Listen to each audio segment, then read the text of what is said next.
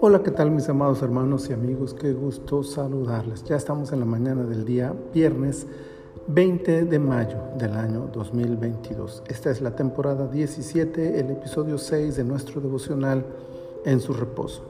Primer libro de Crónicas, capítulo 6, versículo 48, dice, y sus hermanos los levitas fueron puestos sobre todo el ministerio del tabernáculo de la casa de Dios. La palabra ministerio ha sido institucionalizada más allá de su concepto y campo original. Hoy en día parece referirse a cierta élite de escogidos para servir en la obra de Dios en posiciones de autoridad o por lo menos de influencia sobre la iglesia.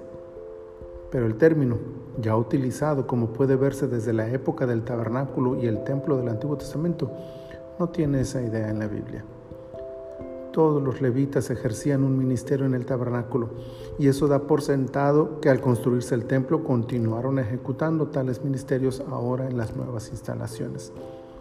Eran ministros en ese sentido, pero sus ministerios no eran supraespirituales.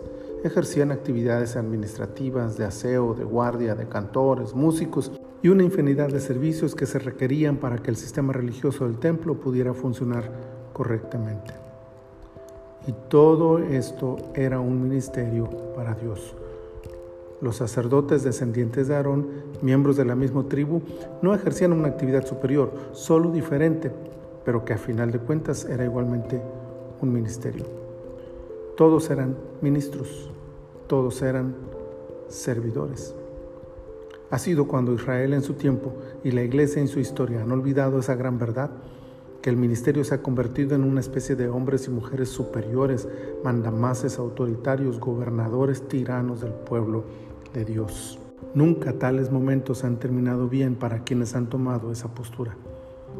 Todos en el cuerpo de Cristo, la iglesia, podemos y debemos ejercer un ministerio, un servicio para la edificación del cuerpo, pero al final del día, ninguno de tales servicios puede estar por encima de Cristo. Valoremos y honremos el ministerio de cada uno, pero mantengamos la perspectiva correcta. Tan solo servidores inútiles son aquellos a quienes se les concede ministrar a los escogidos de Dios. El Señor se ha exaltado en sus ministros, sus siervos, su iglesia. Muchas gracias Señor por esta palabra.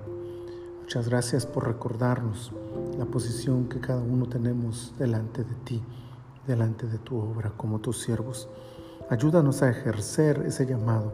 Ayúdanos a cumplir con el ministerio que tú nos has dado, pero ayúdanos a no olvidar que tú eres el Señor y el dueño de la iglesia.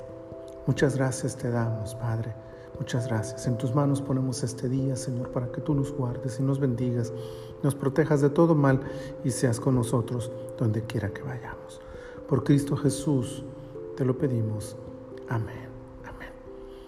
Que todo este día y donde quiera que ustedes estén, la presencia del Señor les acompañe y les guarde poderosamente.